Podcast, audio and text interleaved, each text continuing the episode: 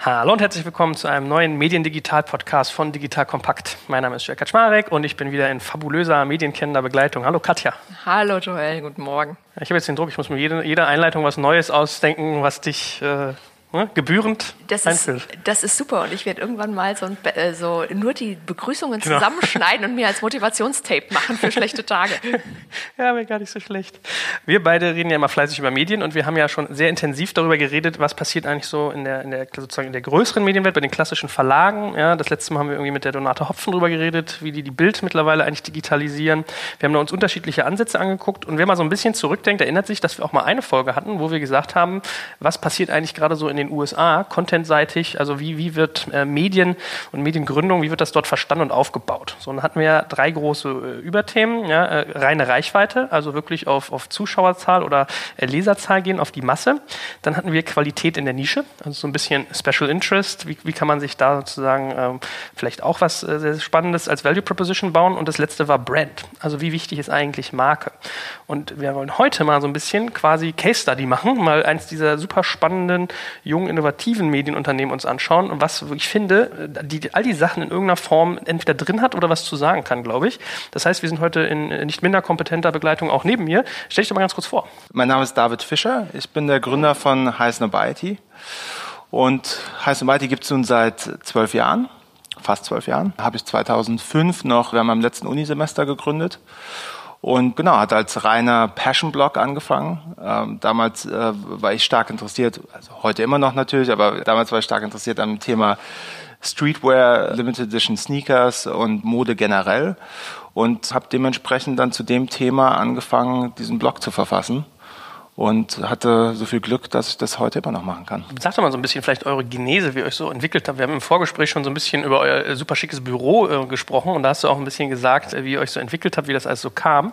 Man staunt ja manchmal. Das sind ja so, das muss man halt wirklich Menschen auch mal irgendwie klar machen. Manchmal konsumiert man ein Medium und was da eigentlich für ein Aufbau hintersteckt, das ist einem vielleicht gar nicht so bewusst. Ich finde das so geil, Entschuldigung, wenn ich da jetzt mal zwischen reingrätsche, aber so, das so unternehmerisch aufzubauen aus der Passion raus und das so groß zu machen, also ich habe da großen Respekt vor. Es war halt äh, extrem organisch und das mhm. ist natürlich heute immer so ein, äh, so ein bisschen schwierig, Leuten klarzumachen, weil es ist immer einfach, sich eine Firma dann jetzt anzuschauen, zu sagen, okay, cool, wie groß die mittlerweile sind.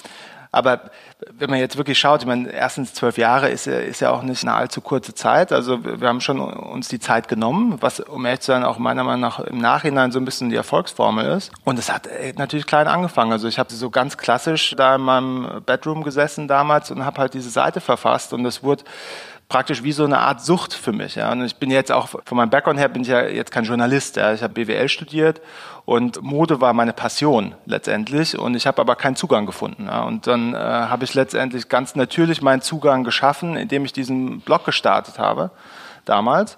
Und das wurde dann wie, wie, so eine Art Sucht für mich, die Seiten dieses Blogs zu füllen. Und das hat sich lustigerweise auch über die letzten zwölf Jahre dann nie geändert, sondern für mich ist immer noch die Jagd nach den News erster zu sein, diese News unserer Community vorzustellen, ist immer noch eins der Hauptthemen für mich, muss ich ganz ehrlich sagen, was mir auch immer noch mit am meisten Spaß macht heute. Genau, und so hat es extrem organisch damals angefangen.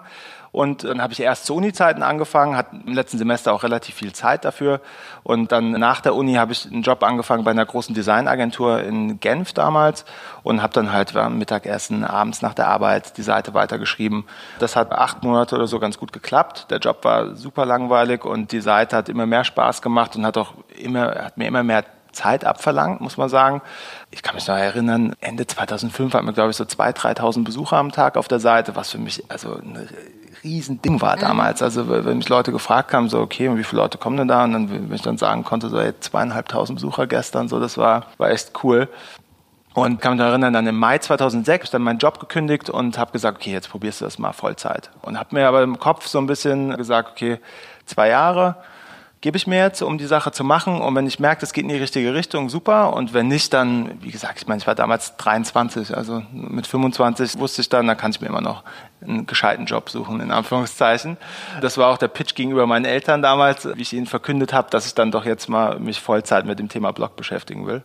Was war denn da dein Konzept eigentlich? Also was hat Heiß Nobiety anders gemacht? Wir müssen es mal ein bisschen beschreiben für Leute, die das vielleicht noch nicht kennen. Ja. Das ist ja sehr anglophil auch ausgerichtet. Das klingt vielleicht blöd, aber es gab kein Konzept, weil äh, was vielen natürlich nicht bewusst ist, ich habe ja damals keine Firma aufgemacht oder, oder kein Geschäft gestartet, sondern ich bin auf blogspot.com gegangen, habe diesen Blog angemeldet und habe angefangen, über Sachen zu schreiben, die ich cool fand. Ist immer interessant, weil, weil gerade jetzt sitzen wir ja seit fast sieben Jahren hier in Berlin. In Berlin natürlich mit der ganzen Startup-Welt, die so stark hier angewachsen ist. Ist immer lustig, wenn ich dann im Gespräch bin mit Menschen aus dieser Welt, wo natürlich immer irgendwo, äh, es gibt eine Idee, dann gibt es einen Investor und dann, und dann also es gibt ich immer direkt ein Geschäftsmodell. Wie war dein erster Businessplan? Genau. Und so, was für ein Businessplan? Ja, genau. Und, mhm. und das ist halt das, das Lustige hier, also das gab es ja alles nie. Also es, es war, das Ziel war ja nie, dass es eine Firma wird, dass es ein Geschäft wird, dass es wächst. Das, das hat ja alles gar nicht dazugehört letztendlich am Anfang, sondern es war, waren wirklich bis heute zwölf Jahre organischer Wachstum. Und deshalb äh, sind wir in dieser witzigen Situation einerseits dadurch, dass wir äh, im Bereich Internet unterwegs sind, natürlich doch gewisse Sachen gemeinsam zu haben mit anderen Startups, aber andererseits eine profitable Firma sind seit zwölf Jahren. Ohne und, äh, Businessplan. Ja, ohne Businessplan, und? ohne Investor, mhm. ohne, ja, also ohne diese ganzen anderen Sachen, die sonst immer mit dazugehören. Und das ist, ja, ist meistens dann ganz witzig. Ja, das hat sich doch vermutlich bis heute so schon ein bisschen systematisiert, oder? Wie, habt, wie handhabt ihr das heute? Ja, also na klar, also wenn man jetzt nochmal guckt, wie sich das Ganze dann entwickelt hat, habe ich dann ab praktisch Mitte 2006 wirklich Vollzeit die Seite gemacht, habe dann irgendwann angefangen, ein zwei Redakteure in den USA mit an Bord zu nehmen, weil durch das Thema Streetwear, Sneakers ist die Seite von Anfang an schnell in den USA gewachsen, viel mehr als in Europa. Also es war jetzt auch äh, nichts, was irgendwie geplant war, sondern es kam einfach ganz natürlich. Aber du hattest von Anfang an auf Englisch geschrieben. Genau, mhm. genau. Also äh, die Seite war von Anfang an auf Englisch. Auch keine bewusste Entscheidung. Also war jetzt nicht so, ach, da kann ich mehr Reichweite generieren, weil sie dann auf Englisch ist. Ich glaube, das lag einfach daran. Also erstens habe ich mich in der englischen Sprache wohlgefühlt, weil ich vorher in Genf auf der International School war und äh, also einfach die Sprache mir sehr, sehr leicht gefallen und die anderen Blogs in Anführungszeichen, die ich konsumiert habe waren alle auf Englisch. Und dementsprechend war dann irgendwie für mich klar, ich mache das auch auf Englisch. Mhm. Und genau, und dann ist die äh, Seite halt relativ schnell in den USA gewachsen. Das war natürlich auch eine lustige Situation, weil in Europa musste ich nicht nur erklären, was heißt Nobiety ist, ja, weil natürlich so Limited Edition Sneaker, was ist das denn? So, habe ich noch nie gehört. Ich musste sogar erklären, was ein Block ist. Ja, also das war also wirklich so ganz verrückte Zeit damals, wo Europa auch echt hinten dran war, was das Thema angeht. Habe aber dann die Seite weitergemacht, habe mit ein paar Redakteuren aus den USA dann das Thema weiter ausgebaut, aber ich war praktisch in Europa immer noch alleine. Dann ab 2007 fingen dann die ersten Gespräche an mit größeren Netzwerken in den USA. Da hat man dann gemerkt, das Thema Blog wurde größer, Monetarisierung von Blogs wurde größer und dann war gang und gäbe, dass solche Blog-Networks dann gab, die praktisch ganz viele Blogs dann gegenüber Mediaagenturen repräsentiert haben. Und da wurden wir dann wirklich alle paar Wochen von einem neuen Netzwerk angesprochen. Und es waren dann auch die ersten Deals, die wirklich, also ein bisschen substanzieller waren, muss man sagen. Ja, dann kann ich mich noch erinnern, wir hatten dann einen Deal mit einer Automarke in 2007, das waren über drei Monate 40.000 Dollar und das war utopisch. Also das wow. war wirklich, sowas hatte ich noch nie vorher gehört, muss man ehrlich sagen. Das war vorher immer mal 1.000 Dollar und 2.000 Dollar und wenn du Glück hast, waren es mal fünf oder so. Aber also das war, war wirklich substanziell. Und dann haben wir auch 2008 dann letztendlich einen Exklusivvertrag abgeschlossen mit Complex Media in New York, die dann exklusiv unser Banner Inventory gegenüber Mediaagenturen repräsentiert haben. Wir waren immer noch super lean damals, also wir waren vielleicht vier, fünf Leute und ich immer noch alleine hier in Europa, alle anderen saßen in den USA. Dann hat Complex angefangen, unseren Banner Space zu verkaufen. Das hat eigentlich dann zum ersten Mal das Geschäft richtig angezogen. Dass wirklich stetig jeden Monat und jeden Monat auch mehr Umsatz gemacht wurde. Und damals war die Formel noch relativ einfach. Wenn, umso mehr Traffic, umso mehr Umsatz hast du gemacht. Dementsprechend haben wir uns auf Traffic konzentriert und Complex hat, hat sich auf den Umsatz konzentriert und dann hatten wir echt ein paar Jahre, also echt soliden Wachstum, muss man sagen. 2009 habe ich dann entschieden, okay, das, ich war ja inzwischen wieder zurück nach Genf gekommen und dann habe ich entschieden, okay, Genf, das funktioniert gar nicht in meinem Thema. Ja, das, mhm. äh, ja, das ist ein bisschen also das war, ja, das war so immer, Also ich saß dann am, am, am Tisch abends mit Freunden und da saßen dann acht Leute, sieben waren Banker und ich. So war natürlich auch irgendwie das Jobgefüge dann in Genf. Nicht, dass ich mir nicht leisten, also erstens konnte ich mir nicht leisten, irgendwie einzustellen in Genf und dazu hat auch überhaupt niemand Interesse gehabt an dem mhm. Thema, äh, was ich da gemacht habe. Und dann war mir halt klar, dass ich auf jeden Fall näher an meinen Markt ran musste. Ja. Was ich die Jahre vorher schon viel gemacht habe, war, ich war viel unterwegs, also war dann in Barcelona auf der Bread and Butter und in Las Vegas auf der Magic, um dort Marken und wichtige Leute in meinem Markt kennenzulernen. Das war auch extrem wichtig. Also gerade jetzt rückblickend, dass ich wirklich so früh dann auch wirklich den Schritt genommen habe, also nicht nur außenstehender Beobachter zu sein, sondern wirklich mit, mit den wichtigen Leuten im Markt zu interagieren. Aber es ist natürlich trotzdem was anderes, wie wenn du unmittelbar um dich herum Leute hast, die auch in dem äh, Markt wirklich arbeiten. Weil du so richtig so drin bist. Ne? Genau. Dann kam irgendwie die Idee, okay, muss jetzt umziehen. Und dann war halt so das Thema, okay, ich, weil ich hatte ja theoretisch freie Wahl. Mhm. Ja, also in äh, London, Paris und New York hattest du natürlich schon etablierte Player im Markt, ja, die äh, jahrelang sich ihre Netzwerke da aufgebaut hatten. Und in Berlin war irgendwie noch eine Lücke. Ja, und dann habe ich gedacht, okay, komm, dann machst du das. Und es hat dann super gepasst, weil ein Jahr später kam dann auch die Brand Butter aus Barcelona zurück nach Berlin. Also da war ein ganz gutes Momentum da im Bereich Mode, äh, Mode in Berlin und dann hat das irgendwie super gepasst. Und dann war ich immer noch, lustig, immer noch alleine. Also da gab es immer noch außer mir niemanden in Europa. Das heißt, die anderen damals irgendwie drei bis vier, die saßen alle in New York? Oder? Die saßen verteilt. Also okay. der eine in Montreal, der eine in New York, der andere in Florida. Also die saßen alle ganz verteilt. Also war, ihr ein Redaktionsnetzwerk? Genau, mhm. absolut. Zu dem Zeitpunkt habe ich auch immer noch, also 80 Prozent von meinem Tag mit Content verbracht. Also ich habe einfach den ganzen Tag Content geschrieben. Und dann 2009 äh, nach Berlin gekommen. Das war zum ersten Mal, dass ich überhaupt ein Büro hatte. Also ich saß bis 2009 auch tatsächlich immer noch in meinem Schlafzimmer zu Hause in Genf. Ja, oh ja das und, ist äh, super kosteneffizient. Dann äh, 2009 zum ersten Mal in Berlin ein Büro. Und dann hat es noch bis 2012 gedauert. Da hatte ich dann meine erste Angestellte in Berlin hat sich echt noch relativ lang hingezogen, weil ich bei, und das Verrückte war, ich bin ja 2009 nach Berlin gekommen, 2010 habe ich dann in Berlin mit äh, zwei Partnern einen Laden aufgemacht, Soto auf der Torstraße. Ja, den kenne ich doch. Und da hat sich immer noch, also verrückterweise, so ein bisschen danach angefühlt, okay, Heißen und Whitey ist super, hat sich toll entwickelt, aber das wird eher ein Sprungbrett für was anderes, als dass es jetzt selbst so ein Riesengeschäft werden kann. Also obwohl die Seite ja wirklich immer gewachsen ist, hat, und ich weiß nicht mehr genau, wie viele Besucher wir damals hatten, 50.000 am Tag oder 80.000 am Tag. Also es war substanziell, aber trotzdem hatte ich irgendwie das Gefühl, irgendwann muss Schluss sein, ja, weil wir doch irgendwo in der Nische operiert haben. Ich habe immer gedacht, okay, weil jeder Schritt hat sich irgendwie verrückt angefühlt. Ich fand 10.000 verrückt und ich fand 50.000 verrückt und 80.000 mhm. und dann irgendwann war irgendwie, okay, jetzt irgendwann ist bestimmt Schluss, ja, jetzt mit dem Wachstum, ja deshalb habe ich halt gedacht, okay, dann ist vielleicht nicht schlecht, jetzt fange ich mal mit dem Laden an, das ist dann so praktisch so der nächste Schritt. Ja. Obwohl okay, das heißt also stationärer Handel als Sicherheitsnetz für ein Digitalunternehmen. Das ist irgendwie ein bisschen weird. Ja, na gut, es war natürlich schon, also bei, klar, auch bei. Ich hab's jetzt, ich hab's jetzt zugespitzt. Nee, nee, schon klar, aber selbst bei Soto war natürlich ein äh, wichtiger Bestandteil auch der Online-Verkauf äh. von Anfang an. Und Soto hatte, also gerade im Bereich Retail machst du natürlich relativ schnell relativ viel Umsatz, mhm. ja, was Retail-Bereich nichts heißt, aber du machst halt viel Umsatz. Und da hat sich dann irgendwie doch so angefühlt, okay, das ist jetzt so das nächste Ding, ja. Obwohl meine Passion immer bei Heiß und Whitey gelegen hat und ich dementsprechend auch immer viel mehr Zeit darauf verbracht habe als jetzt auf Soto und habe dann halt weitergemacht. Und dann zwölf Monate später haben wir gemerkt, auch wenn man genauso viel Umsatz selbst wie komplex uns einbringt. Mhm. Also einfach nur in E-Mails beantworten. Ja, und einfach nur sagen, ja, geht und mal mit, mit diesen ganzen Kunden, die auf uns zugekommen sind, besprechen, was sie denn wollen. Und, und da war dann, war uns dann natürlich klar, weil der Markt hat sich dann natürlich extrem weiterentwickelt gehabt. Der Markt ist, CPMs sind abgeflacht, beziehungsweise zum Teil bei anderen schon gefallen, bei uns eher abgeflacht. Das Thema Content wurde zum größeren Thema, Native Advertising wurde zum größeren Thema.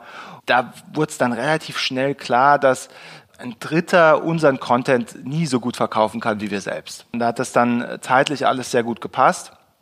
Und wir haben natürlich so auch wieder relativ organisch, ohne ein allzu großes Risiko einzugehen, konnten wir testen, ob wir das selbst auch können. Ja, und haben das dann innerhalb von, wie gesagt, einem Jahr relativ schnell gemerkt, dass das funktioniert und auch gut funktioniert und haben uns dann entschieden, in 2014 diesen Komplexvertrag zu kündigen. Ende 2013 den Complex-Vertrag zu kündigen. Und dann haben wir Ende Dezember 2013 unseren ersten Head of Sales reingeholt, also der auch wirklich Erfahrung hatte im Bereich Sales. Dann äh, haben wir natürlich gedacht, okay, jetzt die ersten sechs Monate werden wahrscheinlich hart. Ja, werden wir wahrscheinlich so ein bisschen dippen, äh, was Umsatz angeht. Aber hoffentlich, wenn alles so funktioniert wie geplant, dann kommen wir danach on top raus. Und dann haben wir 2014 direkt Umsatz verdoppelt. Also es war, also war wirklich so, from the get-go hat das super funktioniert. Und dann seitdem. Ich meine ganz kurz fragen, was habt ihr denn für Inventar verkauft? Habt ihr nur Banner verkauft oder habt ihr auch andere Sachen gemacht? Wir haben, also Complex hat meistens immer nur Banner für uns verkauft. Wir haben dann die letzten anderthalb Jahre mit Complex auch stark auf Content gedrängt aber das war mehr, das haben sie dann praktisch mehr gemacht, um uns nicht zu verlieren, als dass das jetzt wirklich bei ihnen super funktioniert hätte. Zu kompliziert. Ähm, ja, zu, viel zu kompliziert. Komplexes Modell war dann eher zu sagen, Sie verkaufen dem Kunden Content und dieser Content wird dann wieder auf Ihren ganzen Partnerseiten in Form von Bannern ausgespielt. Das war das Komplex-Modell und das war auch also für ihr Modell nicht schlecht, weil sie dadurch auch wiederum die CPMs im Gegensatz zum Markt relativ hochhalten konnten. Aber das war natürlich für uns blöd, weil wir waren einer der wenigen High-Quality-Sites in ihrem Netzwerk. Das heißt, wir waren immer, der Kunde kam immer, um mit uns zu arbeiten und dann wurden ihm die anderen 50 mitverkauft. Muss, muss ja. Nehmen, ja. Und dementsprechend hat für uns die Eigenvermarktung natürlich viel mehr Sinn gemacht, gerade wie dann der Markt umgeschwenkt ist auf äh, Content.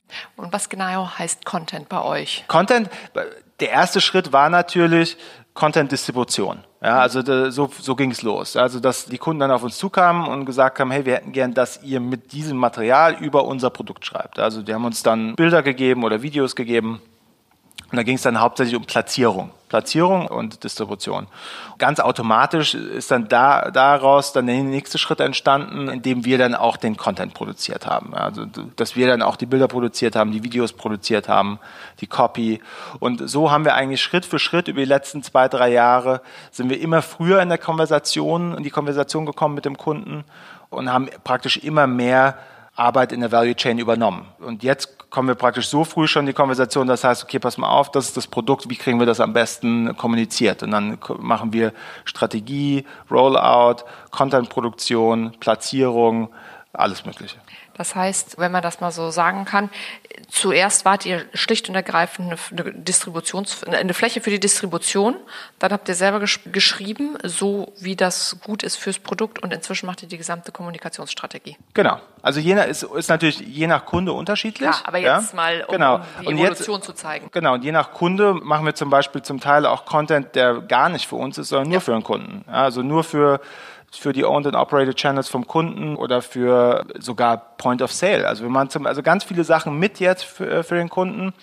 Da seid ihr fast eher im Agenturgeschäft mittlerweile. Genau, absolut. Also es ist, wir sind natürlich in so einer interessanten Situation gegenüber anderen, weil wir sind irgendwo immer noch Influencer selbst. Ja, also, also es ist immer noch sehr wichtig für viele Kunden, dass wir praktisch so ein Approval geben für ein Produkt. Ja, und so nach dem Motto, ah, heißt Whitey hat gesagt, das ist ein cooles Produkt. Das ist ganz wichtig für Kunden.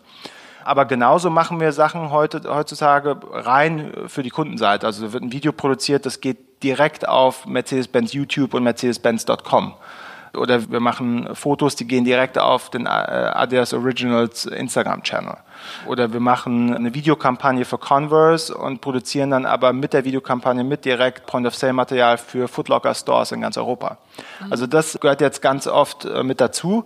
Und um AdSense macht auch Sinn. Also es ist effizient für den Kunden und es, und es macht auch für uns Sinn. Also äh, dementsprechend war, war es eine sehr natürliche Entwicklung, muss man eigentlich sagen. Und uns macht es natürlich auch einen Riesenspaß, weil wir einfach viel größere und viel spannendere Themen angehen können, als jetzt nur derjenige zu sein, der vor vollendete Tatsachen gestellt wird. Und okay, jetzt hier ist das Video, viel Spaß damit. Ja, ja das ist natürlich extrem unbefriedigend.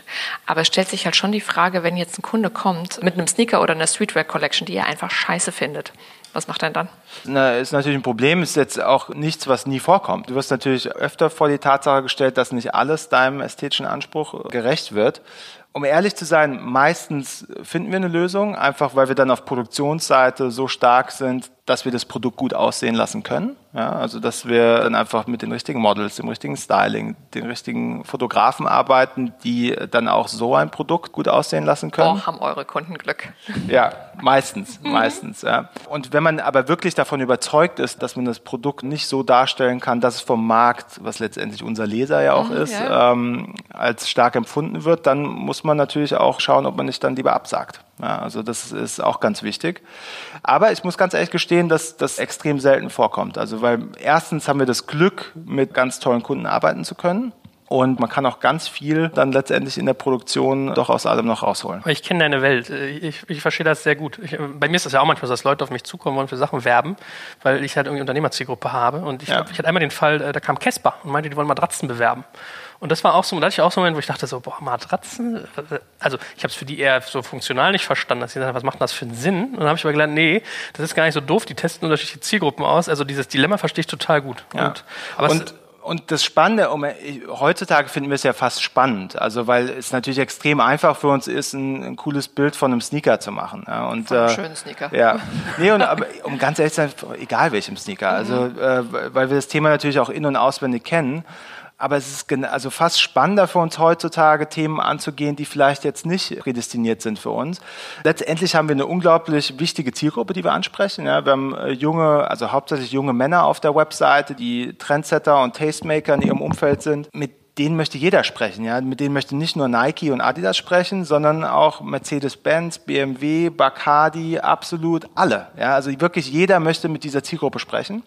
Es ist eigentlich viel spannender, vor die Aufgabe gestellt zu werden, äh, den Produkt nahezubringen, dass sie vielleicht sonst nicht so aufnehmen würden. Und da ist es extrem wichtig, dass uns der Kunde dann einfach einen gewissen Freiraum gibt, ja, dass wir, dass wir den Kunden dann wirklich beraten können und dem Kunden wirklich sagen können, okay, pass mal auf, also wenn wir es so, so und so angehen, so kommunizieren, mit diesen Künstlern arbeiten oder mit diesen Influencern arbeiten, mit dem Fotografen, so eine Art Video produzieren, dann glauben wir, kriegen wir das Produkt auch ordentlich kommuniziert. Und das ist extrem spannend, weil wir wirklich auf Konzeptseite ganz früh einsteigen können und die ganze Kampagne framen können für den Markt. Ja, und durch, durch deine persönliche Historie äh, habt ihr so ein Expertentum quasi, in gewisser Maße auch einen weißen Kittel-Effekt, gell? Genau.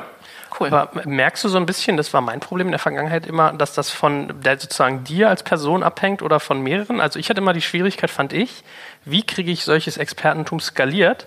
Und wenn dich morgen ein Bus umfährt oder du hast keinen Bock mehr und willst es irgendwie abgeben, sagst du was Neues machen, willst dich mehr in Soto reinhängen, so, dann ist da auf einmal ganz viel Know-how weg. Hast du da irgendwie eine Formel für dich gefunden, wie man das transferiert? Die würde mich auch interessieren. Ja, ähm, also grundsätzlich, also äh, also ich, ich hoffe, dass ich immer noch wichtig bin fürs Geschäft, das ist natürlich ganz klar, aber es hat sich schon noch ein bisschen geändert in den letzten paar Jahren. Also wir sind, wir haben mittlerweile ein zehnköpfiges Sales-Team global bei uns sitzen und die wissen schon auch alle, was sie machen. Wir haben ein Kreativteam, was mindestens genauso wichtig ist, was die ganzen Ideen letztendlich für Kunden entwickelt. Die können schon alle sehr eigenständig arbeiten und ja, brauchen mich nicht unbedingt. Mal Beispiel, ne? wenn ich das habe in meinem Feld. Ich sehe zum Beispiel Alex Hüsing, der damals mein, der hatte äh, deutsche Startups als unmittelbarer Konkurrent. Ich war mit Gründerszene total neu. Ich habe 2009 nichts verstanden. Ich habe so ein halbes Jahr gebraucht, dann habe ich relativ viel verstanden. Aber ich habe bei ihm so krass gemerkt, wenn ich manchmal einen Business Case mir angeguckt habe, den kannte er teilweise schon, weil er den schon mal vor drei, vier, fünf Jahren in ähnlicher Form gesehen ja. hat. Ja, so das habe ich dann irgendwann bei mir auch bemerkt, dass meine Redakteure sagen, oh, so und so. Da habe ich gesagt, nee, das hat der schon vor fünf Jahren gemacht, das ist ein Scheiß. So, das wird ja bei dir bestimmt genauso sein. Wenn jetzt ein neues Design rauskommt, ja, es kommt ja sowieso mal alles wieder. Ne? Weißt du, ich, Schlaghosen jetzt wieder in, dann sagst du, ah du, das hatte doch irgendwie Carhartt in seiner Barcelona-Kollektion 2,6 schon mal, ist es dein Ernst? Wenn du dir jetzt ja. so einen 20-jährigen hungrigen Redakteur anstellst. Klar, ja, genau. Also auf äh, Editorial-Seite haben wir das natürlich auf jeden Fall und es ist auch eine Challenge. Ja? Also muss man ganz ehrlich sagen, weil wir haben natürlich auch ein sehr, was auch wichtig ist, ein sehr junges Editorial-Team was wichtig ist, weil wir ja äh, am Ball bleiben müssen und weil wir natürlich auch relevant bleiben müssen für eine junge Zielgruppe. Aber die Downside ist natürlich ganz klar, dass die nicht wissen, dass es vielleicht den Schuh in der Form schon mal in 2007 gab. Das ist natürlich diese Balance, die man äh, irgendwo hinbekommen muss. Und wir versuchen das hauptsächlich so zu lösen, indem wir in den Senior Positions im Editorial Team Leute haben, die halt wiederum diese Historie mitbringen und die das kennen und das dementsprechend dann, wenn es durch den Korrekturprozess geht, bevor es auf die Webseite geht, dann natürlich aufgefangen wird. Ich überlege gerade sogar fast eher umgekehrt, ob du bald sogar eher der Bottleneck bist, weil du nicht mehr so diese junge Sprache sprichst. Also mir geht das so, so Snapchat oder sowas, das ist ja für jemanden wie uns jetzt in den 30ern nicht mehr so... Ne? Ja, nee, also, ab, also hast, mi, um ehrlich mi, zu sein, ja, nee, aber du hast absolut recht. Also, weil wir hatten gerade letztens die Situation, wir haben Ende letzten Jahres haben wir eine Kampagne gemacht für Nike für einen neuen Schuh und da war Zielgruppe der 17-jährige Junge, ja, oder der junge Mann. Und da ging es darum, mit jungen Filmemachern in fünf verschiedenen Märkten global zu arbeiten. Das war New York, LA, Paris, London und Berlin. Und dann haben wir diese fünf Filme produziert für Nike und dann kamen die fünf Filme äh, zurück. Und dann haben wir in LA mit Gap 3 gearbeitet. Äh, ein junger Filmemacher, der jetzt auch letztens ein Drake-Video gedreht hat. Also ein mhm. super talentierter Typ. Und eigentlich aus diesen fünf, als Teil von diesen fünf, so der prominenteste in Anführungszeichen. Und dann hat mir meine Produzentin erzählt, dass sie halt mit dem gesprochen hat und hat gemeint, pass mal auf, wir machen dieses Video für Nike, würden wir gerne mit dir machen, du musst halt die Schuhe anziehen im Video. Ansonsten Styling, Klamotten kannst du machen, was du willst. Ja. Und dann meinte er, ja, ich will gerne Nike anziehen. Also, okay, aber du, du musst nicht, ne? Also du kannst anziehen, was du willst. Dann meinte sie, nee, nee, ich bin ein riesen Nike-Fan, ich will nur Nike anziehen. Okay, dann ziehst du halt nur Nike an, kein Problem. Und dann das Video, was daraus resultiert war, war so, war so sehr retro, VHS-mäßig und er latscht nur irgendwie in LA rum und dann siehst du mal das Hollywood Sign. also so vom, vom Value her jetzt gegenüber dem Kunden, also ich habe mir das Video angeguckt und habe gedacht so, ey, ich bin mir gar nicht sicher, ob wir das Video überhaupt Nike zeigen können. Ja, also es ist bei allen anderen Videos war irgendwie, war irgendwie äh, jetzt auf Produktionsseite das Value klarer. Ja, und da war es halt starke Musik hinten dran, aber ansonsten hast du immer nur ihn gesehen, wie er so da steht, berührungslos im Video, top, top to bottom in Nike und irgendwelche komischen LA-Szenen. Und dann meinte ich zu meiner Produzentin so, ey, du, ganz ehrlich, ich glaube, das können wir Nike nicht schicken. Ja. Und dann meint sie so, warte mal kurz. Und dann hat sie alle 20-Jährigen aus dem Team rangeholt und hat denen, und, und hat denen die fünf Videos gezeigt. Ja, und da hat jeder 20-Jährige ausnahmslos gesagt, das ist das beste Video. Das war verrückt für uns. Ja. Also, ja, also, und da merkt man natürlich einfach, gerade wir müssen da ganz extrem aufpassen, weil wir verkaufen uns ja auf Trend. Ja, also Trendy sein, die junge Zielgruppe verstehen. Und da muss man einfach dafür sorgen, dass man da die ganze Zeit am Ball bleibt und auch den jungen Leuten immer zuhört, um zu sehen, was so, was so das nächste ist. Es war wirklich verrückt. Und das Tolle war aber dann auch, dass Nike das auch eingesehen hat und uns das Video hat spielen lassen. Das war auch das erfolgreichste Video tatsächlich dann mhm. aus den fünf. Sehr interessante Situation. Und dann haben wir ein paar Wochen später nochmal mit Nike gesprochen und der Marketingdirektor von Nike hat dann was sehr Interessantes gesagt, was das Ganze gut ausdrückt, finde ich. Wenn du als Mitte 30-Jähriger dich wohlfühlst, fühlst mit, äh, mit einem Content-Piece, dann kann es eigentlich nur das Falsche sein, weil das kann es dann irgendwie nicht sein. Ja, also und letztendlich, wenn du dich unwohl fühlst und wenn du es nicht verstehst, dann ist es was, dann, nur dann kann es was Neues sein. Und das fand ich irgendwie eine ganz interessante Herangehensweise und das versuche ich mir jetzt auch immer so ein bisschen im Hinterkopf zu behalten, wenn ich mir Sachen anschaue, dass mein Wohlfühlen vielleicht nicht die richtige ähm, der Maßstab ist. Nicht der Maßstab ist, mhm. ob etwas heute tatsächlich noch bei jungen Leuten so angesagt ist. Das finde ich ein super Motto. Also ich meine, letztendlich ist das ja in Zeiten von Medienwandel vielleicht nicht ganz so krass wie bei euch, aber doch in gewissem Maße für jede Publikation das Thema. Es wäre ein Motto, was ich gerne mal bei der Chefredakteurskonferenz groß an die Wand kleben würde. Ja. Ja, nee, ich fand, also wie gesagt, das ging mir nicht mal aus dem Kopf seit dem Meeting und fand ich auch eine ganz tolle Herangehensweise. Und er sagte sogar, letztens kam unsere neue Kampagne, ich habe mir die angeguckt, die sah super aus. Also das, da habe ich alles verstanden. Und deshalb haben wir sie nicht gemacht. Mhm. Also das fand, fand, ich echt eine coole Herangehensweise und das merken wir heute auch bei Themen auf der Website. Also gibt es Themen auf der Webseite, wo wir, äh, weil was wir mittlerweile auch gerne machen, also wir sind natürlich generell eine Publikation, die auch ganz stark mit Social Media arbeitet. Das heißt, irgendwie nur jede siebte Impression auf unserem Content findet tatsächlich auf .com statt. Ja, also wir haben irgendwie über 500 Millionen Impressions im Monat auf unseren Content und sind in Anführungszeichen nur 70 Millionen davon sind auf .com. Deshalb geht es natürlich auch ganz stark darum, wie wir unsere Message dann auf den verschiedenen sozialen Netzwerken rüberbekommen. Und was wir dann aber auch gerne machen, ist dann wiederum die sozialen Netzwerke zurückholen auf unser .com. Mhm. Also, dass wir die Konversation wieder bei uns dann internalisieren oder Influencer, die nur auf Instagram bekannt sind, auf .com vorstellen. Und das sind teilweise Themen, die unglaublich abgehen und aber die ich dann vielleicht nicht so verstehe. Da muss man einfach dann offen für sein und auch natürlich seiner Redaktion vertrauen, weil die unter Umständen auch wenn sie nicht wissen, welcher Schuh in 2007 cool war, vielleicht besser wissen, was heute der hm. beste hm. Schuh ist. Ja. Wir können es ja mal so ein bisschen mal äh, tiefer reinrobben in dein Monetarisierungsthema. Ja? Also wir haben jetzt irgendwie Vermarktung als ein Thema gehabt. Vielleicht machen wir mal einen kleinen Mini-Exkurs in das Thema Influencer rein, sogar richtig. Ist das für dich auch ein Case gewesen, wenn du sagst, ihr macht jetzt sogar Agenturarbeit, dass man auch eher so eine, so eine Art äh, Personality-Agentur wird, dass ihr diese Influencer, die ihr vielleicht früh entdeckt, auch irgendwie nutzt und mitvermarktet und euer Produkt gleich quer mit reinhängt? Absolut. Also machen, also das Thema Influencer-Marketing ist natürlich riesengroß und bei fast jeder Kampagne, für die wir gebrieft werden, ist es irgendwie Thema. Also ich glaube, wir haben da ein bisschen eigene Ansicht, was das Thema angeht, weil wir nicht unbedingt der Meinung sind, dass Influencer-Marketing die Lösung für alles ist. Besonders es muss richtig, es müssen die richtigen Leute sein, die für ein Produkt genommen werden, um dass die Message auch wirklich dann stärker ist. Ich glaube, der nächste große Unterschied ist, wir sind jetzt keine Influencer-Agentur, die dann irgendwie eine Kartei Datei hat mit 300 Namen mhm. und dann tippen wir bei uns ein Food und dann kommen 20 Namen und dann tippen wir ein Sneaker und dann kommen 50 mhm. Namen, sondern das sind Beziehungen, die wir über zwölf Jahre aufgebaut haben. Also es sind wirklich Menschen, die wir kennen, die wir schätzen. Das sind Menschen, die unserer Meinung nach ein gewisses Talent haben in ihrem Feld, sei es als Fotografen oder als Models, als Stylisten, als Musiker. Das sind echte Beziehungen Dementsprechend ist es doch irgendwo eine andere Sache, wie jetzt mit irgendwelchen Leuten zusammenzuarbeiten für irgendwelche Kampagnen.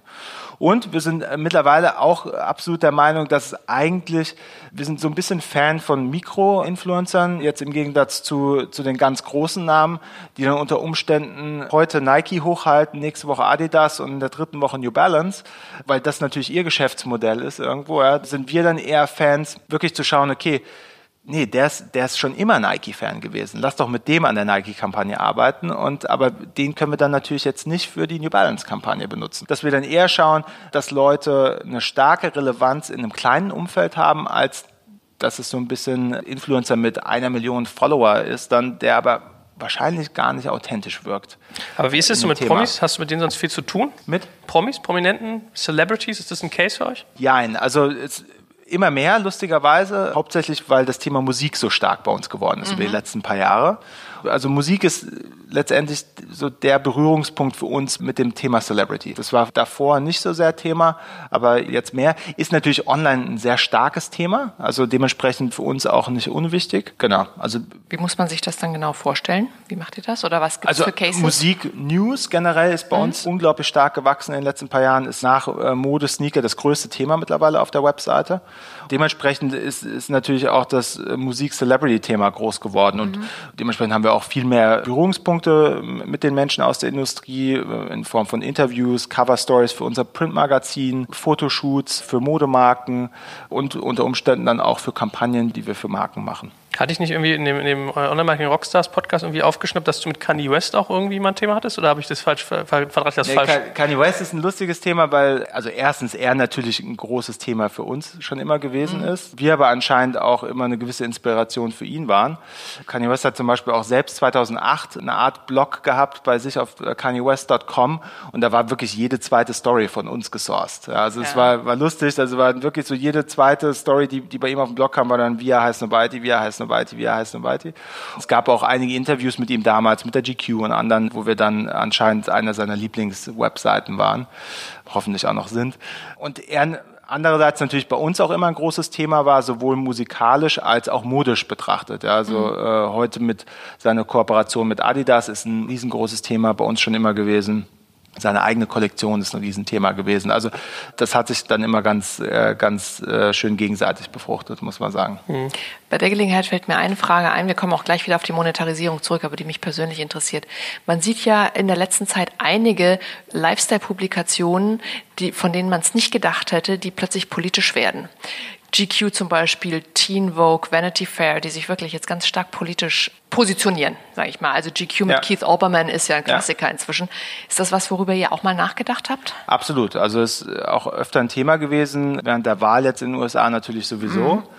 Also grundsätzlich sind wir auch der Meinung, dass man als Publikation mehr Meinung zeigen muss. Mhm. Machen wir auch mehr als jemals zuvor und werden wir auch äh, mhm. mehr machen in Zukunft es ist halt auch dieses klassische Thema, dass letztendlich, man findet ja so extrem statt auf Facebook und Instagram, diesen ganzen anderen sozialen Medien. Und man muss auch ehrlich sein, also ob jetzt der User die Sneaker News von uns bekommt oder von den drei anderen, die diese News auch bringen, ist letztendlich egal, weil das höchstwahrscheinlich auf Facebook sieht und dann bist du halt ein Square in einem ganz langen Feed.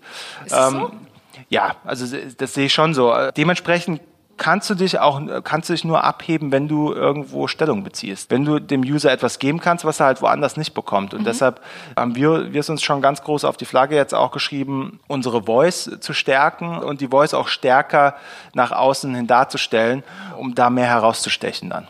Ja. Okay, und ich dachte, weil eure Brand ist ja schon wahnsinnig stark. Ich dachte, ihr stecht ohnehin schon sehr stark raus für eure Fans im Newsfeed. Aber wenn du sagst, dass politische Haltung und Meinung da noch ein Mittel zur Verstärkung ist, dann ist ja doch noch nicht alles verloren. Ja, ich glaube, ich glaube, um ehrlich zu sein, auch, dass jungen Leuten heutzutage einfach extrem wichtig ist, dass du real bist. Mhm, ja, also das, das gehört, das ist unglaublich wichtig und da gehört ein gewisser Aktionismus auch im Bereich Politik einfach dazu, mhm. glaube ich. Also es ist, das ist Thema als, also in meiner Jugend war es viel weniger Thema. Jetzt ist es absolut Thema. Dementsprechend, weil wir mit dieser Audience jeden Tag kommunizieren, müssen wir da auch eine Rolle spielen. Ja, und äh, wir werden jetzt grundsätzlich auch, Anfang Mitte Mai kommen wir mit einem neuen Vertical bei uns, das heißt Heiß Nobody Live. Geht jetzt nicht unbedingt um das Thema Politik, aber es geht um das Thema Mental Health, Mental Wellbeing, Wellness, Personal Sports, also wirklich generell einfach um das, um das Thema Wohlfühlen auf ganz verschiedenen Ebenen. Und wir glauben halt, dass das auch wiederum uns die Möglichkeit gibt, halt noch eine stärkere Verbindung mit unserem Leser aufzubauen und noch ein besserer Ratgeber zu werden für unsere Leser. Das fällt für uns auch so ein bisschen in die Kategorie Voice stärken, Voice schärfen und noch mehr Ratgeber auch zu mhm, sein für unsere sein. Audience. Mhm. Genau. Super. So, jetzt sollten wir ja noch so ein bisschen wieder die, die Rolle rückwärts machen in das Monetarisierungsthema. Genau. Wir hatten schon äh, Advertising, wir hatten Agenturgeschäft, wir haben über Influencer geredet. Was ja bei euch so ein bisschen naheliegt, wenn ihr eigentlich selber Influencer seid und Kundenzugang habt, ist äh, sozusagen Commerce. Also zu überlegen, ob man irgendwie, also man kann das sicherlich über Lead Generation machen, aber man könnte ja eigentlich auch überlegen, selber zu verkaufen. Was sind da so eure Gedanken zu? Einige, ja. Also es gibt einige, einige Gedanken zu dem Thema, weil wir, wir sind natürlich eine Publikation, die ex, von, also vom ersten Tag an sehr produktgetrieben war. Also gerade wenn man jetzt nochmal zehn Jahre zurückgeht oder, sechs, sieben Jahre zurückgeht und sich unsere Seite angeschaut hat, dann ging es noch viel mehr als heute wirklich einfach nur um das Thema, welches Produkt kommt wann, wo, für wie viel raus. Es war wirklich so ein endlos Feed an Produkt wie sich unser .com dann weiterentwickelt hat und wir mehr Storytelling, mehr Video, mehr Musik, mehr Film, mehr andere Themen angegangen sind, haben wir auch, um ehrlich zu sein, zwangsläufig das Thema reines Produkt ein bisschen hinten angestellt. Also es ist immer noch großes Thema, aber weitaus nicht so groß, wie es damals war. Und um diese Lücke praktisch aufzufangen, weil wir wussten, dass unsere Leser immer noch von uns wissen möchten, welches Produkt denn wann wo herauskommt, haben wir What Drops Now äh, ins Leben gerufen. Mhm. Ja. Und What Drops Now ist eine separate Plattform, die aber eng mit Heiß und Mighty verwoben ist. Dafür haben wir dann auch eine eigene iOS-App. Das ist praktisch ein endlos Feed an Produkt wo wir jeden Tag kuratiert unserer Audience zeigen, was es für coole Neuigkeiten in unserem Markt gibt. Da ist das Geschäftsmodell dann gemischt, also einerseits Affiliate, andererseits CPC, andererseits auch Placement. WordJobs Now wird auch ganz stark bei uns in Kampagnen an Kunden mitverkauft. Das heißt, da gibt es dann eine Display-Komponente, dann gibt es eine Content-Komponente, wo wir Bilder, Video, Copy produzieren und vielleicht auch dann die WordJobs Now Commerce-Komponente, weil wir da dann noch auf Verkaufsseite unterstützen können. Darüber hinaus gibt es natürlich auch den Gedanken, generell Produkt, Selbstprodukt genau. anzugehen. Mhm. Ja, wir haben zum Beispiel bei den Zehnjährigen zum ersten Mal das Thema verstärkt gepusht und haben eigentlich schon immer, muss man sagen, also seit dem ersten Tag war es für mich ganz wichtig, dass wir nicht nur Publikation sind, nicht nur Plattform sind, sondern dass wir eine Marke sind. Und haben dementsprechend zum ersten Anniversary der Seite schon ein T-Shirt rausgebracht und haben über die Jahre hinweg immer mal wieder ein Produkt gemacht. Und das hat sich dann zum Zehnjährigen so ein bisschen zugespitzt und haben wir gesagt, okay, jetzt machen wir zehn Projekte zum Zehnjährigen und unterstreichen praktisch nochmal mit diesen Projekten, wie stark unsere Beziehung wirklich mit diesem Markt ist. Ja, und haben dann zwei Turnschuhe mit Adidas gemacht. Wir haben ein Projekt mit dem New York Retailer Kith und Puma gemacht. Wir haben eine Sonnenbrille mit Maikita gemacht. Wir haben eine kleine Kollektion mit Carhartt gemacht und so weiter und so fort. Und das hat uns eigentlich gezeigt, dass der Markt nicht nur von uns Produktempfehlungen möchte, sondern dass der Markt sogar Interesse hat an High Snobiety Branded Product. Und das war zum Beispiel mit unserem Adidas-Projekt hat sich das dann nochmal besonders gut gezeigt, weil ich weiß noch genau, wer, es war natürlich so eine gewisse Unsicherheit da. Okay, will überhaupt irgendjemand ein High Snobiety Produkt kaufen? Dann habe ich von unserem eigenen Adidas-Schuh habe ich halt so ein paar hundert Schuhe bestellt für unseren Online-Store und gedacht, okay, hoffentlich gehen die Dinger auch weg. Ja? und, dann, äh, und dann haben wir Samstagmittag um 4 Uhr Nachmittag, Berlin-Zeit, USA, East Coast Morning, haben wir gesagt, okay, launchen wir jetzt das Produkt. Ich glaube, wir hatten irgendwie 200, 300 Paar Schuhe von den Adidas-Schuhen und dann um Punkt 4 wollten 16.000 Leute äh, wollten äh, in unserem Store Checkout machen. Ja. Es war ein riesen Glücksgefühl und auch extrem traurig zur gleichen Zeit. Ja, weil du denkst, oh scheiße, ja, hätte ich doch 20.000 gekauft. Ja, also, ja. oder 1.000 wäre ja schon nicht schlecht ja, gewesen. Ja. Und, aber das hat, hat natürlich gezeigt, dass der Markt irgendwo doch auch hungrig ist nach heißen Produkt. Deshalb, das ist auch ein Thema, was wir uns näher anschauen gerade ob wir nicht so eine Art heißt die Merch-Kollektion doch mal angehen sollten, die dann übers Jahr verteilt mehrere Releases hat und also, aber das wirklich so ein bisschen organisierter und wirklich als neues Geschäftsmodell dann für uns noch vielleicht, zu finden. Ist, vielleicht ist es auch gar nicht schlecht, dass du nur so wenige Turnschuhe hast. So Verknappung ist ja immer markenaufwärts. Ja, ja, besonders für, un, für unseren Markt. Ja, ne, ganz klar. Also das ist auf jeden Fall wahr. Pass ja. mal auf, die Schuhe haben irgendwie in zehn Jahren, äh, siehst du in so einer Vitrine und dann haben die so Sammler, werden kosten die 3000 Dollar oder so. Dann stehen die in der Vitrine, die jetzt also im Bodemuseum frei ja, ist, also oder? Sie kosten heute schon auf Ebay äh, viel mehr, als sie damals gekostet haben. Klar, also es war so betrachtet alles richtig gemacht. Also es war vollkommen okay. Es war auch einfach toll zu sehen, muss man ja sagen, dass, dass das Interesse so groß war. Und man muss auch sagen, es war natürlich so zur richtigen Zeit am richtigen Ort, weil wir da das richtige Modell genommen hatten für die Kooperation. Das hat schon alles sehr schön gepasst. Aber ja, aber das wisst ihr ja wegen eurem Know-how und deswegen kommen da mehrere Dinge einfach so zusammen. Ja, das behaupten wir zumindest, ja. Naja, Gut, also ist es bei, zumindest bei euch nicht ganz so zufällig wie Nee, bei absolut, mhm. absolut. Letztendlich Heiß und Mighty basiert ja auf letztendlich auf der Liebe zum Produkt. Genau. Ja, und, äh, und deshalb macht uns natürlich auch so unglaublich viel Spaß, selbst am Produkt zu arbeiten. Ja. Und mhm. wir machen jetzt zum Beispiel, heute machen wir unser neues New Yorker Büro auf und haben für das Büro zum Beispiel Stühle gemacht mit Modernica. Ja, Modernica, die haben in Amerika die offizielle Lizenz für den Eames Shell Chair und da wird es mhm. dann Heiß und Mighty branded. Ich will einen haben, bitte. Stühle gibt. Ja. Sehr gerne, ja. Also deshalb, das ist schon ein Thema, was bei uns permanent stattfindet. Oder zu größeren äh, Team-Meetings intern machen wir, machen wir oft dann ein, ein, Hoodie fürs Team oder ein Sweatshirt fürs Team und es ist immer ganz cool, dann Externe zu sehen, die uns dann besuchen kommen und sagen so, hey, den Hoodie, wo kann ich den kaufen? Ja. Also deshalb, äh, das Thema Produkt ist schon nicht unwichtig und, und es wäre natürlich auch eine relativ natürliche äh, Extension für uns. Deshalb, ja, total, ähm, liegt auf der Hand. Ja, deshalb, das werden wir sicherlich angehen. Um nochmal auf das Thema Commerce zurückzukommen und What Drops Now, da haben wir tatsächlich jetzt diese Woche zum ersten Mal ein Head of Commerce eingestellt, mhm, super. Ähm, was ein Riesenthema für uns ist, weil wir haben über die letzten zwei Jahre stetig das Produkt What Drops Now weiterentwickelt und äh, haben stark an der Kuration von der Plattform gearbeitet, haben aber nie wirklich auf Geschäftsseite Seite äh, mal mhm. jemanden reingeholt, der auch wirklich das Thema voranbringt. Aber wir sehen auf jeden Fall, dass What Drops Now und Commerce auf Heiß Mighty auf jeden Fall bis zu 20 Prozent von unserem Umsatz ausmachen kann in naher Zukunft. Und deshalb freuen wir uns extrem, dass wir da jetzt endlich jemanden haben, der das Thema bei uns angeht. Super. Goldene Brücke zu meiner nächsten Frage. Wollte, wie sieht euer Umsatzsplit derzeit aus? Der Umsatzsplit ist äh, also extrem Native Content Agentur getrieben. Mhm. Also ich würde sagen, das liegt ungefähr bei 70, 30 Grad zwischen traditionellem Advertising und tatsächlich der Content-Produktion für Kunden. 70 Prozent 70 Prozent Native, mhm. ja. Genau. genau.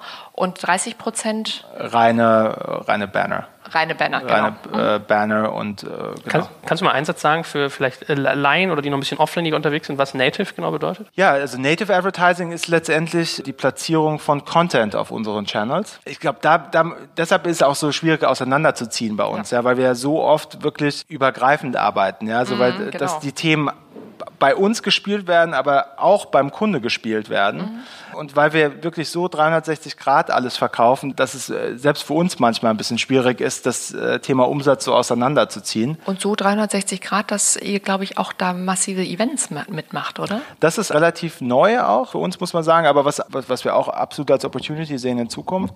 Und es natürlich für uns auch mittlerweile wichtig ist, uns als Marke wirklich in die echte Welt zu transportieren. Mhm. Aber um nochmal auf Joels Frage von gerade eben zurückzukommen, da ist tatsächlich die Definition von Native bei euch eine ganz andere, als man das sonst so kennt. Ja. Das heißt, wenn ich das zusammenfassen darf, Native, ihr macht Content, den ihr bei euch platziert, aber der auch beim Kunden platziert wird und gegebenenfalls noch woanders, ja. inklusive Point of Sale.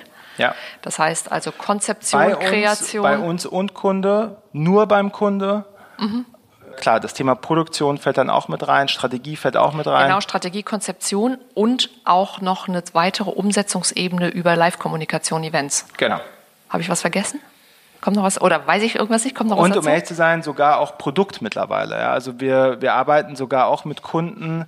Wir sind natürlich irgendwo Vorreiter gewesen im Feld Sneaker. Wir sind auch Vorreiter gewesen im Bereich Kollaboration und auch im Bereich Zusammenführung von High and Low im Bereich Mode. Ja, also praktisch Zusammenführung vom Bereich High and Low, jetzt weih mich mal ein. äh, also praktisch die Zusammenführung von sogenannter klassischer Streetwear, die aus, sagen wir, eher aus der Skate-Ecke kommt und High-End-Mode.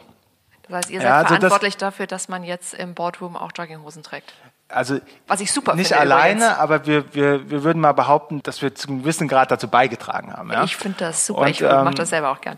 Dementsprechend kommen natürlich auch viele Firmen mittlerweile auf uns zu äh, und suchen da Unterstützung, weil sie, weil sie selbst auf Produktseite Unterstützung brauchen und wir dann entweder sie consulten, was richtige Kollaborationspartner angeht, weil Produkt natürlich auch selbst Kommunikation ist. Und dementsprechend, wir arbeiten zum Beispiel gerade mit Kappa aus Italien an äh, Produktkollaboration, wir arbeiten mit Superga Schuhen an Produktkollaboration. Also wir unterstützen und, und das Schöne daran ist, also wie gesagt, also da kommt auch wieder alles zusammen. Also wir finden die Kollaborationspartner, weil wir schon vorher wissen, okay, wenn X mit Y zusammenarbeitet, können wir auf Kommunikationsseite das Ganze so platzieren und unterstützen dann wirklich den ganzen Prozess. Wir finden den Partner, wir schießen, wir produzieren Video im Kreationsprozess, der dann sechs Monate oder ein Jahr später bei Launch verwendet wird. Wir machen den Rollout vom Produkt, wir organisieren das Event zum Launch. Also geht weit über, über jetzt die reine Kommunikation hinaus, beziehungsweise fängt dann nochmal den Schritt vorher an, schon im Produktdevelopment. Okay, und wann macht ihr Einkauf? Hoffentlich nie. Okay, das wäre ein bisschen Ja. sehr stretch, Ja. aber das wäre ja dann der ja, nächste aber, Schritt. Also, aber letztendlich, so wie wir äh, das ganze Thema sehen, also äh, Content, jetzt, äh, das, für uns ist Produkt Content, Event ist Content, Content ist Content. Ja, also im Endeffekt, das sind alles Wege, um, um den Kunden zu erreichen. Das sind alles Sachen, mit denen wir wirklich seit zwölf Jahren Tag ein, Tag aus zu tun haben. Das macht es natürlich unglaublich spannend für uns und es ist natürlich auch toll, dass, dass die Marken uns insofern vertrauen mittlerweile, dass sie uns sogar auf Produktseite mit einbeziehen. Jetzt nicht auf Designseite, also jetzt nicht so, als würden wir Produkt für die Marke designen, aber äh, zumindest, wenn es darum geht, die richtigen Partner zu finden, gewisse Produkte zu launchen oder gewisse Produkte co zu designen, äh, dann machen wir selbst das mittlerweile. Content ist ja so ein bisschen, was mich auch immer umtreibt. Also ich habe ja so ein bisschen das Mantra, wenn ich jetzt irgendwie digital kompakt baue, versuche ich eigentlich immer möglichst wenig Reibung durch Human Factor drin zu haben. Also ich finde es irgendwie attraktiv, wenn ich Skalierung hinkriege, die man vielleicht software-driven macht. So, und man kennt es ja im Medienbereich, in manchen Bereichen auch, dass man zum Beispiel Fußballergebnis ist ja so ein Thema, das wird ja mittlerweile stark über, über KI teilweise gehebelt, dass da irgendwie Computer schreiben. Jetzt lege ich in so zwei Richtungen bei dir. Den Content, die Produktion wirst du wahrscheinlich nicht so stark automatisieren können, wäre meine Vermutung, weil du da stark menschlichen Faktor drin hast. Aber habt ihr auch mal über Geschäftsmodelle nachgedacht, die vielleicht irgendwie so sind, dass ihr da nicht äh, wieder fünf neue Leute einstellen müsst? Weil Beratung und Agentur, das ist ja immer super people-driven. Ne? Ja, das stimmt. Das Lustige bei uns natürlich auch, dass unsere Redaktion mittlerweile gerade, weil man hört ja eigentlich aus traditionellen Medien heraus immer nur, wie, wie die Redaktion immer kleiner wird. Wenn ich dann sehe, dass wir, also ich glaube, wir haben mittlerweile eine, Redak alleine eine Redaktion von 30 Leuten global betrachtet, dann ist es schwierig nachzuvollziehen, wie die überhaupt ihr Geschäft betreiben. Ja? Also gerade wenn du, wie gesagt, wenn du tollen Content herstellen willst, dann brauchst du natürlich auch einfach äh, gute Leute. Aber die Frage ist, ist super interessant, weil bei uns natürlich auch nicht unbedingt mehr Leute immer zwangsläufig in mehr Content resultiert, aber der Anspruch irgendwo, was, was den Content angeht, größer geworden ist und dafür oft mehr Leute gebraucht werden. Automation ist da extrem schwierig, muss ich ganz ehrlich sagen, weil wir schimpfen uns so ein bisschen, äh, so, äh, eigentlich der most engaging Player zu sein bei uns im Markt. Und es liegt ganz stark daran, weil wir uns so unglaublich viele Gedanken machen, wie was wo platziert wird. Dass wir wirklich ganz strategisch an jedes Content-Piece herangehen und schauen, wo gehört das Video hin? Wie muss das Video geschnitten werden, um auf der Plattform äh, so gut wie möglich zu performen? Und dementsprechend haben wir andere Videos täglich auf YouTube, wie auf Instagram Stories, wie auf Instagram, wie auf Twitter, wie auf Facebook, wie auf .com. Da wird wirklich jede Plattform einzeln angegangen und jede Message wird einzeln geframed auch. Also wir haben dann mhm. äh, Social Media Editor, die wirklich schauen, okay, wie platzieren wir das Ganze auf Facebook, mit was für ein Wording, was für ein Wording funktioniert besser auf Twitter, was funktioniert besser auf .com und so weiter und so fort. Und das ist natürlich labor-intensive. Weil wir haben zum Beispiel auch gemerkt, weil jetzt mal fünf Jahre zurückgedacht, da hat man dann eine Story auf .com gepostet und dann ging automatisch die passende Facebook- und Twitter-Story dazu raus. Und wir haben eigentlich gemerkt, in der Sekunde, wo wir diesen Automatismus rausgenommen haben ja, aus dem System, haben wir angefangen, viel besser zu performen weil es zumindest in unserem Markt auch extrem darum geht, echt zu klingen. Ja, ja. Und, und, du merkst natürlich auch bei Twitter sofort, wenn eine Message von, von jemandem geschrieben wurde oder ob das einfach so ein System ist, was die Message dann ausspuckt. Deshalb das Engagement ist bei uns extrem gewachsen, seitdem wir wirklich jede Message einzeln angehen. Also auf der Seite zu Automatismus, äh, auf Automatismus umzuschalten, ist uns extrem schwer gefallen, weil dir dann letztendlich immer irgendwo das Engagement, was du ja aufbaust, flöten geht. Okay, also das, das, das Takeaway ist so ein bisschen, das ist labor-intensive, wie du es genannt hast. Also man braucht dafür sozusagen Menschen und tendenziell immer mehr Menschen, aber das geht nicht sozusagen in die Masse rein, sondern eigentlich mehr in die Wirkintensität der, des Contents, dass der sozusagen nachhaltiger gebaut wird und vielleicht auch mal diese Anpassung.